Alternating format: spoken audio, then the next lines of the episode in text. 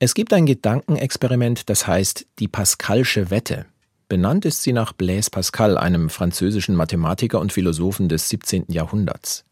Pascal behauptet, jeder Mensch muss sich entscheiden, ob Gott existiert oder nicht. Er nennt das eine Wette.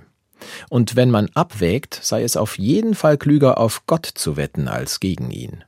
Denn hast du auf Gott gewettet und es gibt ihn tatsächlich, dann gewinnst du natürlich die Wette und auch das ewige Leben.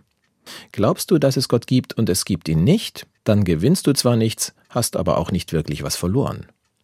Glaubst du nicht, dass es Gott gibt und er existiert tatsächlich nicht, dann hättest du zwar die Wette gewonnen, aber ohne Gott gäbe es natürlich auch kein ewiges Leben, also nichts zu gewinnen.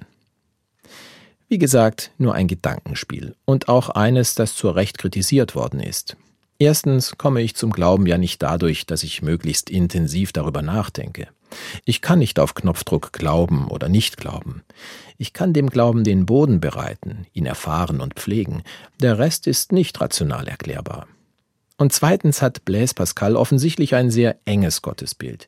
Ich kann mir nicht vorstellen, dass Gott nach menschlicher Logik bestraft oder belohnt. Und auch nicht, dass ich mir das ewige Leben gezielt verdienen könnte. In der Bibel zeigt Gott sich an vielen Stellen als einer, der nicht verfügbar ist, der völlig unerwartet handelt und vor allem als einer, der immer großherziger ist, als die Menschen für möglich halten.